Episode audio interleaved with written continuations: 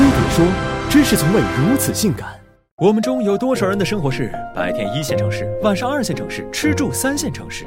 是什么让我们来自山川湖海，却又于城郊群租与哀？是梦想。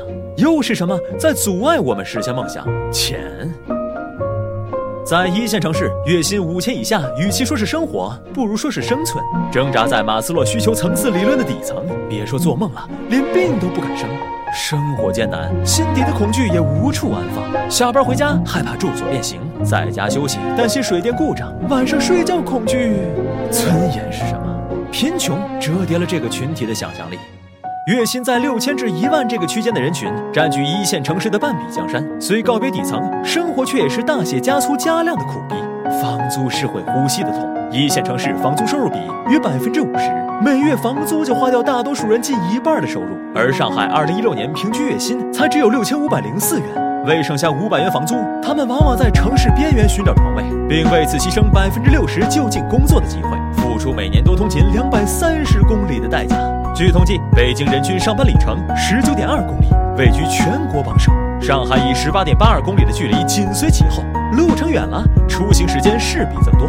北京人均上班时间五十二分钟，上海略好，减六十秒。时间被折叠，外卖自然成了省时省力的最优选择。事实也如此，超八成外卖消费来自都市白领。根据某外卖平台的报告显示，二十至四十元的外卖是北京、上海打拼者的主流选择，订单比例超百分之五十。而月薪六千以上者，每月要贡献百分之八点三的收入给外卖，辛辛苦苦一个月，到头来也就是为了一口饭和一张床位。月薪一万至两万，来到一个尴尬的节点，这个群体终于能勉强看到尊严的轮廓。但这份工资并不好挣，即便在二零一六年，上海市也只有百分之二十的人能赚到这个数。他们虽告别快餐，逃离地铁，摆脱群租，可还是追不上历史进程。他们已经跑得够快了，但时代大潮岂是小碎步能够追上的？月薪两万以上，算是捅破了那层纸，终于能够触到物质上的尊严。收入在这个区间的群体，吃喝不愁，说走就走，城市认同感也最高。可等到人生节点，留下还是离开，成为两难选择。若是留下，一本房产证又能把英雄好汉逼到山上好一阵儿。事实证明，通过自我奋斗，我们可以在物质上站起来，但多数时候，精神上还得跪着。毕竟，文化、身份、地位、地域认同时刻刺痛着我们。听不懂的方言，不友善的眼神，我们发现自己始终是个异乡人。为了融入主流，我们一方面学习方言、研究习俗，谋求文化认同；另一方面又尝试落户，寻求身份认同。可一线城市落户难度远超绝户。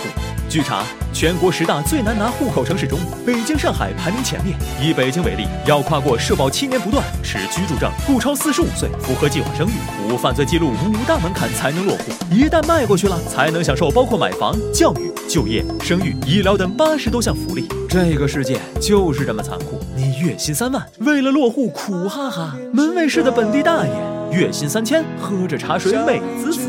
身处这场宏大无序的历史进程，不要怪自己投错了时代，也不要怪时代选错了进程。不必悲天悯人，也无需愤世嫉俗。我们都只是这个时代里顺势而行的人。